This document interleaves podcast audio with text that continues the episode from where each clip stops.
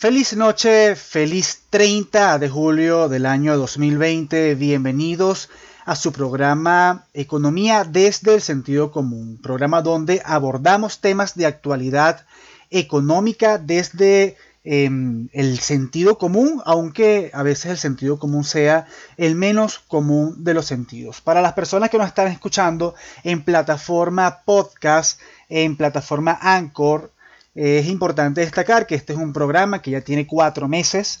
Se está transmitiendo en vivo desde mi cuenta de Instagram, arroba H. Es un programa donde abordamos temas de actualidad económica. Eh, se transmite los días lunes y los días jueves a partir de las nueve y media de la noche. Para aquellas personas que nos escuchan desde la plataforma Anchor, desde la plataforma Google Podcast, pues bienvenidos a Economía desde el sentido común. Vamos a comenzar con un panel de noticias bastante interesante para hoy jueves 30 de julio. Finanzas Digital titula la pandemia provocó pérdidas por 320 mil millones de dólares para el turismo mundial entre enero y mayo del año 2020.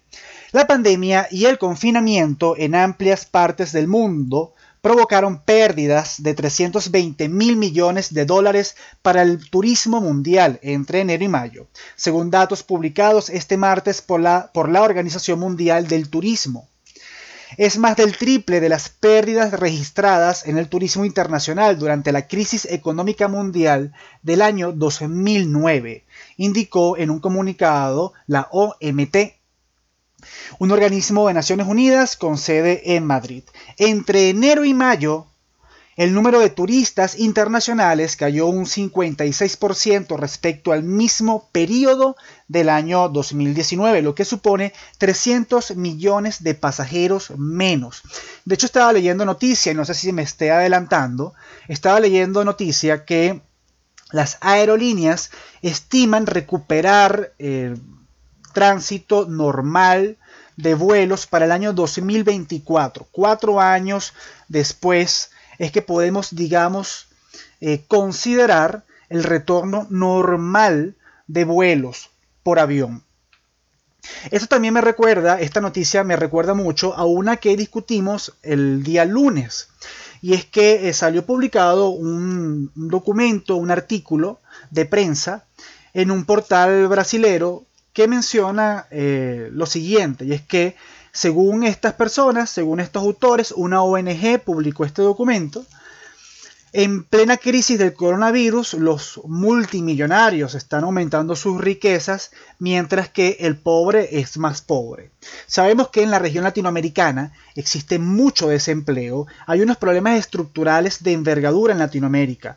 Estamos hablando de falta de derechos de propiedad privada, estamos hablando de una caída en las instituciones, estamos hablando de regulación del mercado laboral en Latinoamérica, estamos hablando que de acuerdo al Banco Interamericano de Desarrollo, quien cita a su vez a Naciones Unidas y al Fondo Monetario Internacional, Latinoamérica tiene 54% de informalidad tiene poco acceso al crédito, tiene poco capital. 99.5% de las empresas que hacen vida en Latinoamérica son micro, pequeñas y medianas empresas que no todas están eh, formales o no todas cumplen con los requisitos para ser formales. Entonces la región latinoamericana se caracteriza por tener mucho desempleo y empleos con baja remuneración.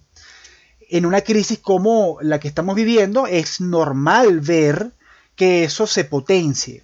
Ahora, decir que hay una clase de multimillonarios haciéndose más ricos mientras que los demás son más pobres, es, un, es una aseveración desde mi punto de vista un poco irresponsable, porque como estamos viendo, por ejemplo, el sector turismo ha tenido pérdidas de 320 mil millones de dólares y es de esperarse que algún multimillonario sea dueño de alguna de estas empresas. Entonces, sacar este tipo de conclusiones, y esto es eh, una ONG em, ubicada en Brasil, quien emitió este, estos comentarios, es un artículo, pueden revisar el episodio anterior de Economías desde el sentido común, donde pueden ver la cita a este documento, me parece un poco irresponsable sacar ese tipo de conclusiones cuando estamos viendo que hay sectores completamente perjudicados en medio de la pandemia. De hecho, también vamos a ver una noticia acá, y también me estoy adelantando, una empresa europea también declarando ingentes pérdidas en medio de la pandemia. Entonces no podemos concluir que em, durante eh, la crisis por coronavirus los ricos se están haciendo más ricos y los pobres se están haciendo más pobres. Cuando, y volvemos a repetir las cifras, de acuerdo al Fondo Monetario Internacional, el globo va a tener una caída de 4.8% eh, y se estima para Latinoamérica una caída superior aproximadamente de 7.5% eh, puntos porcentuales. Estamos hablando que el Banco Mundial estima una caída de 5.2% para el globo y una caída de 7.2% para la región latinoamericana. Y cuando hablamos de caída en el PIB, no estamos hablando solamente de una reducción en el empleo y donde el pobre, el pobre es más pobre. No estamos hablando de eso. O sea, es irresponsable decir que los ricos se hacen más ricos y los pobres más pobres en medio de esta pandemia cuando tenemos las proyecciones que acabamos de mencionar. Es profundamente irresponsable. Fíjense ustedes, y de nuevo repetimos la cifra, 320 mil millones de dólares para el turismo mundial de pérdida entre enero y mayo del año 2020, cifra publicada por la Organización Mundial del Turismo. Seguimos. Finanzas Digital titula, en el segundo trimestre del año 2020 se destruyeron más de un millón de puestos de trabajo en España. El gobierno de España se afana en transmitir una imagen de país seguro al margen de los 361 focos activos de transmisión del coronavirus y los 4.100 eh, casos asociados, ya que la paralización económica a causa de la pandemia y especialmente del, importe, del importante sector turístico está suponiendo un perjuicio laboral muy grave. En el segundo trimestre de este año, durante los momentos más duros del confinamiento de la población, se destruyeron más de un millón de puestos de trabajo, excluidos los desocupados temporalmente, unos 3.4 eh, millones y la tasa de desempleo quedó en el 15.33%. De hecho, de acuerdo con la Organización Internacional del Trabajo, se estima para Latinoamérica tener una eh, cifra de desempleo, una tasa de desempleo alrededor del 11.5% de desempleo en la región latinoamericana. Estamos hablando que para España, solamente España, eh, tenemos una tasa de desempleo de 15.33%. Seguimos leyendo el contenido de esta noticia. La mayoría del trabajo perdido, 817 mil empleos, corresponde al sector de los servicios, muy vinculado al turismo. Vinculado esto, valga la redundancia, con la noticia que vimos anteriormente en el que España es, un es una potencia mundial con 83.7 millones de visitantes extranjeros en el año 2019, que es también irresponsable suponer que eh, los únicos perjudicados en medio de esta crisis son solamente aquellos desempleados. Los empleadores también son altamente perjudicados. Vamos a comenzar por la siguiente suposición, y esto ha ocurrido sobre todo en el sector aeronáutico.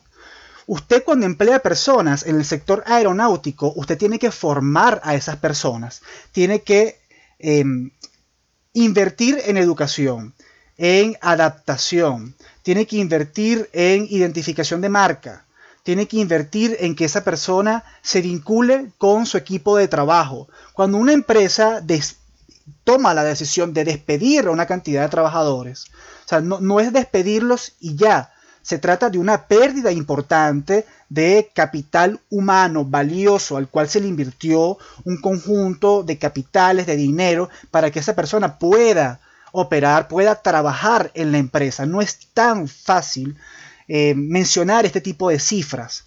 De hecho, mencionábamos hace el programa anterior o hace dos programas que eh, 15.000 bares en España no habían podido reabrir luego de esta crisis y seguimos incluso em, en medio de ella. Entonces no son cifras que se, puedan, que se puedan decir a la ligera. Seguimos, banca y negocios titula. Solo 26 de 200 empresas del eje Guarenas-Guatire, estamos hablando de Caracas, para las personas que nos están escuchando desde Anchor. Solo 26 empresas del eje Guarenas-Guatire, alrededor de Caracas, están activas. Caso Venezuela. El presidente de la Cámara Industrial, Guarenas Guatire, indicó que solo 26 empresas se mantienen operativas de las 200 que se tenían a inicios de la pandemia. Estamos hablando de 13%, que solamente 13% de estas empresas se encuentran operativas en medio de de la pandemia. 13% de las 200 empresas que se encontraban activas a inicio de la pandemia, es decir, hasta febrero del año 2020. Precisó que el sector ya reportaba una caída importante antes de la aparición del virus, cuando el país contaba con al menos 600 corporaciones en funcionamiento. Fíjense ustedes cómo estamos hablando que en Venezuela, caso Venezuela, en un periodo de 5 años, el PIB ha caído 86%, de acuerdo con los últimos datos publicados por la Asamblea Nacional. Esto se refleja en la inexistencia de empresas, en este caso, y estamos hablando de las que hacen vida en Guarenas Guatire, de una reducción de 600 empresas a 200 empresas que se encontraban activas antes de la pandemia y se encuentran actualmente 26 en funcionamiento. Fíjense ustedes lo que significa esto para la producción y este shock en la oferta se va a trasladar, por supuesto, a la demanda. De hecho, estaba haciendo la tarea hoy, entre ayer y hoy, de recoger la variación de precios interanual, medida mes a mes, de todos los países de la Organización para la Cooperación y el Desarrollo Económico, de la OCDE, y de todos los países latinoamericanos. Y no es casualidad que todos los índices inflacionarios, cuando medimos la inflación interanual mes a mes, van en caída. Esto refleja la disminución en la demanda agregada como tal. En todos los países ocurre este fenómeno. Y agarré esas mismas cifras y las comparé con el primer semestre del año anterior a ver si existe algún tipo de comportamiento estacional. Y no existe comportamiento estacional. La caída en la tasa interanual de inflación se debe principalmente a una caída en la demanda. ¿Y por qué cae la demanda? Porque si tenías 200 empresas y ahora están en funcionamiento solamente 26, esto significa un shock de oferta que, que se traslada a la demanda. Nadie con tres dedos de frente va a ponerse a gastar como loco cuando no tiene trabajo o cuando sus condiciones laborales son las menos favorables. Seguimos con banca y negocios. Titula. Miranda, Estado Miranda, eh, Venezuela, establece día de compra por terminal de cédula para adquirir bienes esenciales. Leemos un poco el contenido de esta noticia. La adquisición de productos esenciales durante el periodo de cuarentena radical estará autorizada por días específicos, de acuerdo con el terminal del número de cédula de identidad del comprador en todo el territorio del estado Miranda. Como una medida extraordinaria que estará vigente inicialmente por 30 días para reducir la movilización de personas y vehículos en la jurisdicción. Y aquí está el esquema de eh, venta por número de cédula de identidad. El objetivo del decreto es lograr, en principio, eh, que las compras sean realizadas por un solo miembro de la familia con el terminal de cédula según el día del calendario semanal. Igualmente, la norma establece que para el acceso a los establecimientos cuya apertura esté permitida, será exigido de forma obligatoria al público el uso debido al mascarilla, tapando nariz y boca, así como el mantenimiento del distanciamiento social. Entonces, regresamos de nuevo a el control por cédula de identidad en esta oportunidad para, en teoría, detener la circulación de ciudadanos venezolanos y contener en este sentido la propagación de la pandemia. Ahora, ¿cuántas libertades nosotros tenemos? ¿A cuántas libertades nosotros tenemos que renunciar para contener el virus? Aquí hay que destacar algo interesante. Y es la insistencia del gobierno de Maduro en el confinamiento como política predilecta para contener la curva de contagio. Y vamos a, yo no soy epidemiólogo, yo no soy experto en epidemiología, yo soy economista, pero vamos a hablar con sensatez. ¿Para qué sirve la cuarentena? Más allá para detener la curva de contagio de un virus altamente contagioso, la cuarentena sirve para ganar tiempo. El problema principal, y aquí estamos hablando ya de eh, recursos públicos, el problema principal del coronavirus es que si, si se contagian muchas personas al mismo tiempo, colapsa el sistema de salud. Cabe acotar que en Venezuela ya el sistema de salud está colapsado antes de la pandemia. Pero sin hablar de Venezuela, si tienes un virus que contagia a muchas personas de forma muy rápida, entonces la probabilidad de saturar el sistema de salud es muy elevada. Tú confinas, haces una política de confinamiento, más que todo para aplanar la curva de contagio, para poder evitar esa saturación del sistema de salud y ganar tiempo. ¿Qué haces tú con ese tiempo? Con ese tiempo que estás ganando, tú inviertes en salud para aumentar la capacidad de atención médica. Si tú no inviertes en salud para aumentar la capacidad de atención médica, entonces la política de confinamiento no te sirve para absolutamente nada. Aquí todo tiene una razón de ser. ¿Qué ocurre en el caso venezolano y por qué el gobierno de Maduro es tan insistente en aplicar esta política de confinamiento. Y es que al no tener prácticamente sistema de salud, al no tener recursos para invertir en el sistema de salud y ampliar la recepción, la capacidad de recepción de pacientes, entonces la única política, la bandera principal, la bandera esencial que tiene el gobierno de Maduro para hacer frente a esta crisis pandémica es el confinamiento.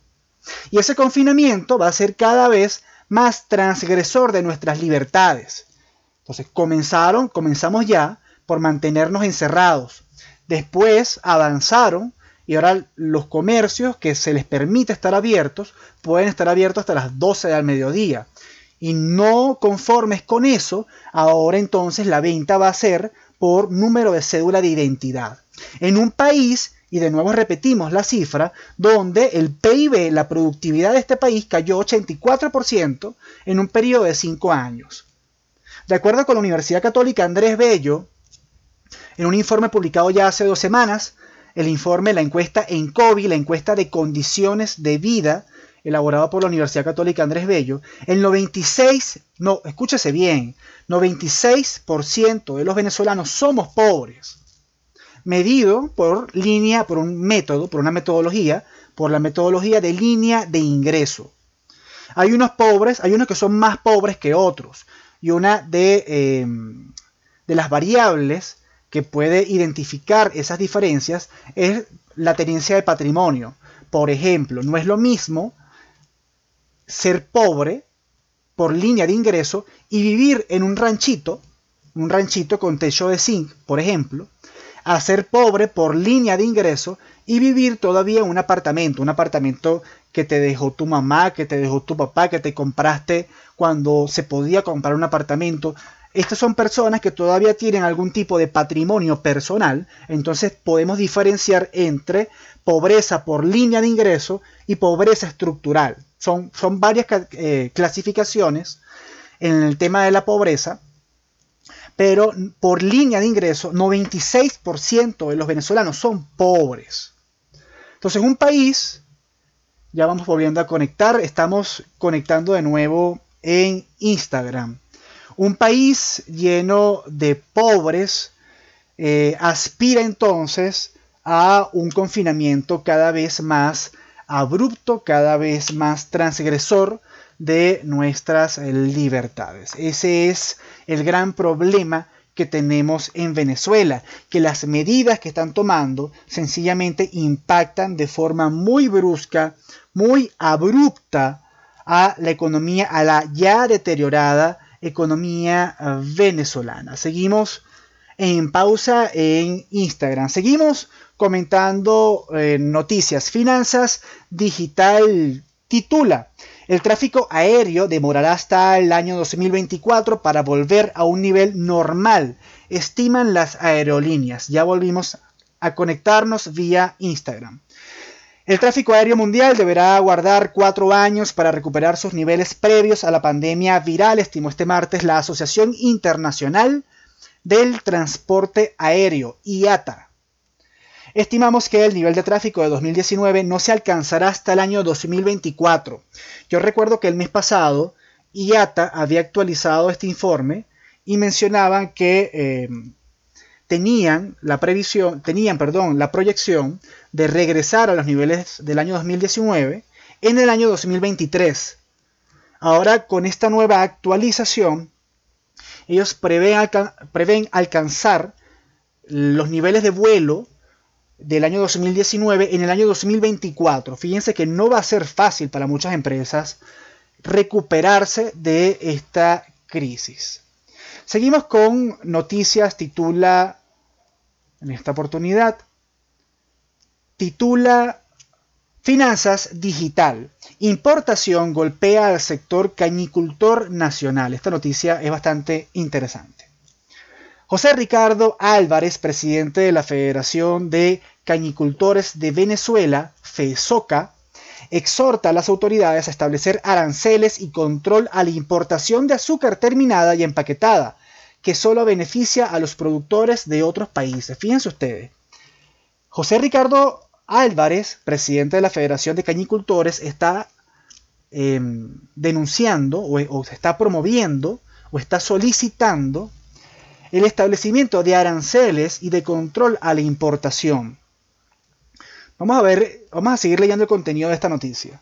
Sabemos que el gobierno tomó la decisión de que entrara cualquier cantidad de producto importado, pero creemos que a través de la agroindustria se puede controlar mucho mejor y se puede haber ganar-ganar para el consumidor venezolano y para quienes producen en el país, comentó.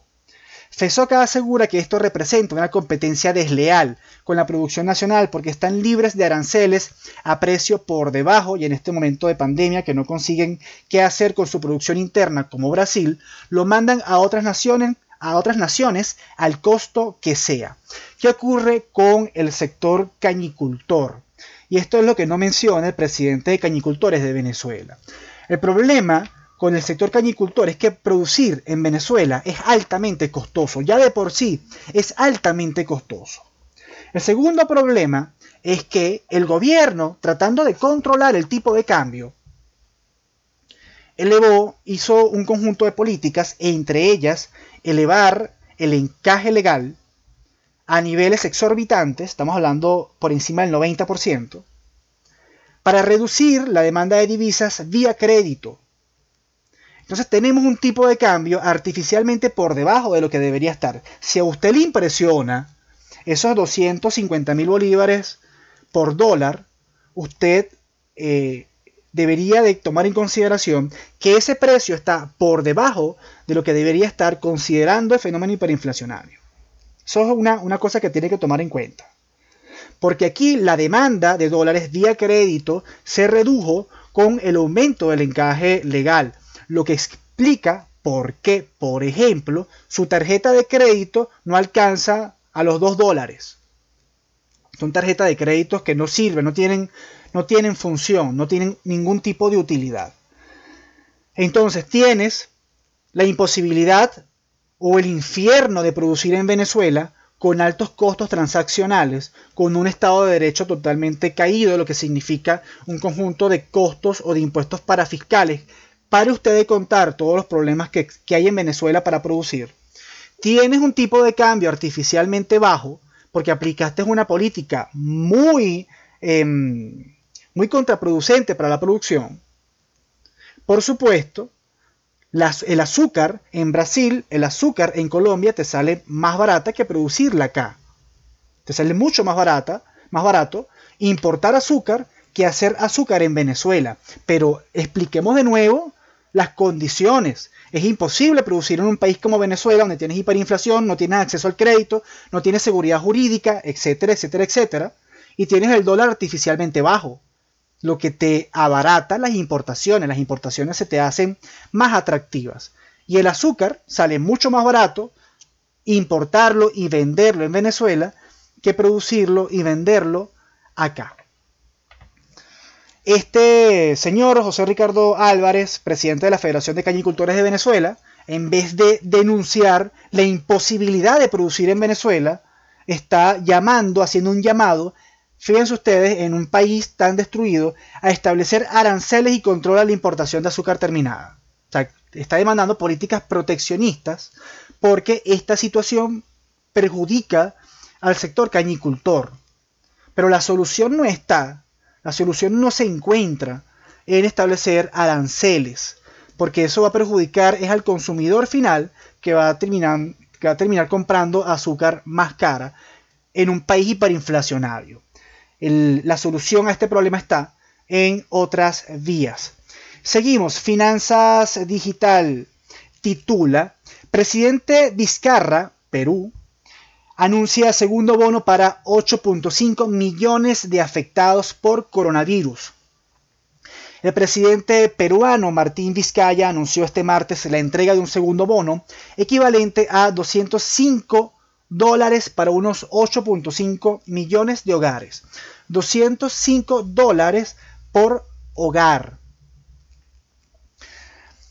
para 8.5 millones de afectados por la peor crisis económica para el país debido al brote del nuevo coronavirus. Casualmente, y si me permiten voy a buscar acá las cifras, yo tengo un cálculo sobre cuánto ha entregado en bonos el gobierno de Maduro, aquí está, cuánto ha entregado, cuánto ha entregado en bonos el gobierno de Maduro desde enero hasta el 30 de julio, hasta hoy, y con su respectiva conversión en dólares. Vamos a hacer una comparación entre la política de em, asistencia de Maduro con la política de asistencia del gobierno peruano. Fíjense, desde enero hasta el 24 de julio se han entregado bonos, se han entregado 14 bonos de distintos nombres, se han entregado 5 bonos eh, denominados Quédate en casa. Estos bonos, si usted recibió todos los bonos, todos estos bonos, usted entre enero y julio, es decir, en un periodo de 7 meses, usted recibió 71, no, 71,53 dólares. Esa es la cifra. Si usted fue un, porque esto es también un poco aleatorio, hay personas que reciben un bono, hay personas que reciben otro bono, pero no, todas reciben eh, todos los bonos. Si usted es el afortunado que recibió estos, a ver, son 14 eh, bonos, más los bonos quédate en casa, estos 19 bonos desde enero hasta, hasta la fecha de hoy. Si usted recibió todos estos bonos, usted recibió entonces un total de 71,53 dólares. Fíjense ustedes y vamos a hacer la comparación con el gobierno peruano quien va a entregar, ya anunció la segunda entrega de un bono por 205 dólares para 8.5 millones de hogares. Esto representa un gasto de 1.742 millones de dólares. 1.742 millones de dólares. Fíjense ustedes la magnitud o las diferencias que existen entre un gobierno el gobierno peruano eh, lo, llaman el ejemplo macroeconómico de la región. Es un gobierno que ha tenido eh, la posibilidad de hacer fondos de estabilización, eh, ha tenido moneda sana, ha tenido un crecimiento económico envidiable y tiene la capacidad fiscal, tiene el margen fiscal para poder realizar un conjunto de políticas importantes. No podemos decir lo mismo en el caso venezolano porque a diferencia de Perú, de paso, estos bonos emitidos generan hiperinflación porque son bonos financiados con emisión de dinero. Entonces, en un país, esto, esto que yo mencioné, estos 71 dólares, es la conversión, no es que fueron entregados en dólares. Todos estos bonos fueron entregados en su momento en bolívares. Nosotros, para tener un estimado, eh, realizamos sencillamente una conversión sencilla a la fecha de emisión de cada bono. Entonces, estos bonos emitidos en bolívares suponen una emisión de dinero esta emisión de dinero se traduce en hiperinflación y lo que le pasaron en bono, entonces se liquida, el mismo fenómeno hiperinflacionario lo liquida. No ocurre igual en Perú donde no existe hiperinflación. Ya para ir cerrando el programa de eh, hoy jueves 30 de julio. Alcaldía de Caracas titula Banca y Negocios. Alcaldía de Caracas establece horarios de actividad para mercados municipales. Como parte de las medidas para restringir la movilidad de los ciudadanos en el contexto de radicalización de la cuarentena en el Distrito Capital, la alcaldía de Caracas estableció un cronograma para la, para la, actividad comercial de los 13 mercados municipales de la ciudad. De acuerdo con un material audiovisual difundido a través del Twitter de la autoridad municipal, los mercados populares laborarán de la siguiente manera y hacen un compendio de los mercados.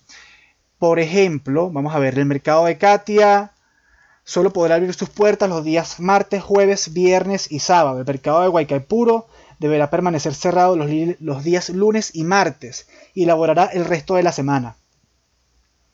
Miren, yo lo veo de la siguiente manera. Primero con la venta por número de cédula de identidad y ahora con estos horarios cada vez más eh, difíciles para los mercados municipales y los mercados de cielo abierto. ¿Qué pasa? Ya explicamos la razón de ser de la cuarentena, la razón de ser del confinamiento. La única política que tiene el régimen es el confinamiento, porque el confinamiento de paso lo que, lo que te exige, el recurso que te exige es la coacción. O sea, no necesitas para confinar o para mandar a confinar o para cerrar un negocio o para prohibir la movilización de personas, tú no necesitas médicos. Tú lo que necesitas son policías. Y policías en Venezuela hay de sobra. Y en este momento, lamentablemente, no se está aprovechando la situación para invertir recursos, para aumentar la capacidad de recepción de nuestro ya deteriorado sistema de salud. Entonces no estamos haciendo prácticamente nada. No conformes, entonces aplican en el, estado de Miranda venta por cédula de identidad y en el caso del distrito capital tenemos un conjunto de horarios totalmente em, dispares, por supuesto, que es muy difícil, por ejemplo, que yo memorice todos estos horarios. Si yo compro en el mercado de Huacaipuro, en un país como Venezuela, donde tienes que averiguar precios en todos lados, donde tú caminas para ver dónde consigues las cosas más baratas. Entonces, si quieres caminar, por ejemplo, entre la Candelaria y el mercado de Huacaipuro, hay unos, unos negocios que están abiertos, otros negocios que están cerrados, pero entonces los negocios que están cerrados hoy abren mañana y aquellos que estaban abiertos cierran, entonces pierdes un conjunto de posibilidades. Además que aquellos eh, clientes fieles, por ejemplo, del mercado de Katia, del mercado de Huacaipuro, esperarán a los días que abra y está generando más bien cuellos de botella. En vez de ampliar la brecha, lo que está haciendo es cerrarla. ¿Qué ocurre en Venezuela? Yo como ciudadano, yo me he preguntado, bueno, ¿por qué cuando yo salgo a la calle hay demasiada gente en la calle? Si los, colegios están cerrados, hay muchas empresas que están cerradas, no puedes hacer mayor eh, actividad recreativa, no hay posibilidad de hacer actividad recreativa, em, los accesos están cerrados, no hay gasolina y hay mucha gente en la calle. ¿Por qué en Venezuela, en Caracas, especialmente centro de Caracas, por qué hay tanta gente en la calle? Una de las razones es que la gente no tiene plata para comprar su mercado de un mes y encerrarse en su casa. La gente cobra un churupito, aquí le decimos churupito, hoy, y con ese churupito hoy compra lo que pueda esta semana. Y, dentro de cuatro días, cuando logre tener un poquito más, vuelve a salir a comprar otro poquito más y así va. Va en función del poder adquisitivo de la gente, de la capacidad de compra. Recordemos una vez más la cifra de la encuesta en COVID. 96% de los venezolanos son pobres por línea de ingreso. ¿Qué pasa si una persona por ejemplo, su cédula de identidad termina en 1, le toca comprar el lunes y cobró el martes y no tiene nada que comer. Esa persona tiene que esperar seis días a que vuelva a caer el lunes para poder comprar. Son estas políticas sensatas con el país con el que nos encontramos. Son sensatas estas políticas en un país destruido de gente pobre. No son sensatas. Muy linda la intención. Miren, eh, hay, una, hay un dicho que dice que no hay nada peor que un bruto con iniciativa. Y yo soy fiel creyente de ese, de ese refrán.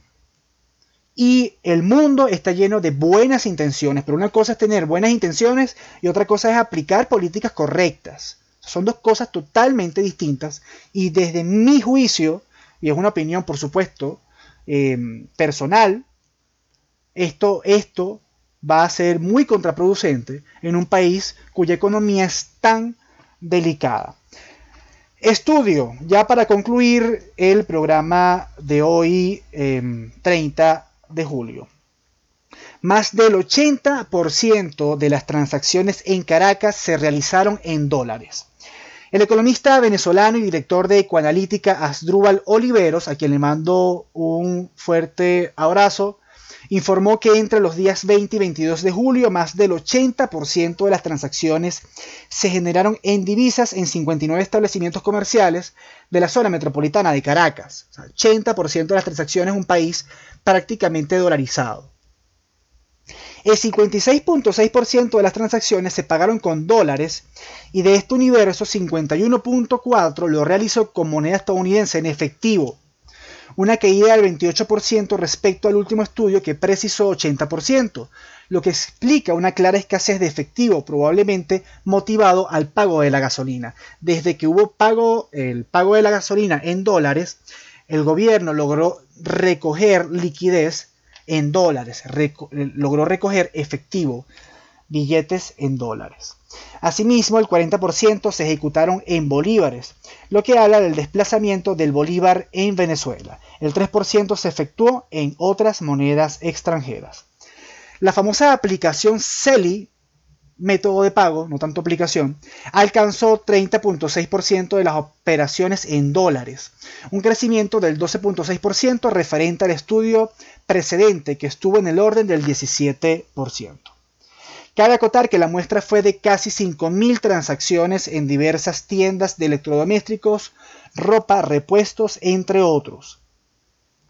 Explicó que el uso de tarjetas de crédito o débito internacionales fue de al menos 17% y por transferencia en bolívares apenas 1%. Estas son cifras publicadas por el economista venezolano y director de Ecoanalítica, Astrubal Oliveros. Eh, interesante. Venezuela es un país prácticamente dolarizado y no podemos, podemos seguir llamando al bolívar dinero. Es el bolívar dinero, propiamente dicho. Si nosotros quitamos los bonos, que mucha gente em, depende de estos bonos, lamentablemente, mucha gente depende de estos bonos. Si quitamos los bonos emitidos por el gobierno, pagaderos en bolívares, si quitamos em, el peso que tiene el Estado, en la economía, lo que implica que el Estado es el principal, bueno, hasta el año 2017, 16, era el principal empleador del país y paga en bolívares. Si quitamos que el bolívar es una moneda de curso forzoso, yo creo que ese 20% de transacciones desaparecería. Es mi apreciación. ¿Podemos seguir llamando al bolívar dinero? Yo lo dudo por completo. Con esta reflexión terminamos el programa de hoy, jueves 30 de julio. Esperamos que el contenido de este episodio haya sido de su agrado y nos vemos el próximo lunes para las personas que se conectan vía Instagram y el próximo martes para las personas que se conectan vía Anchor y, vía Google Podcast con mucho más de economía desde el sentido común, aunque a veces el sentido común sea el menos común de los sentidos. Feliz noche y feliz fin de semana.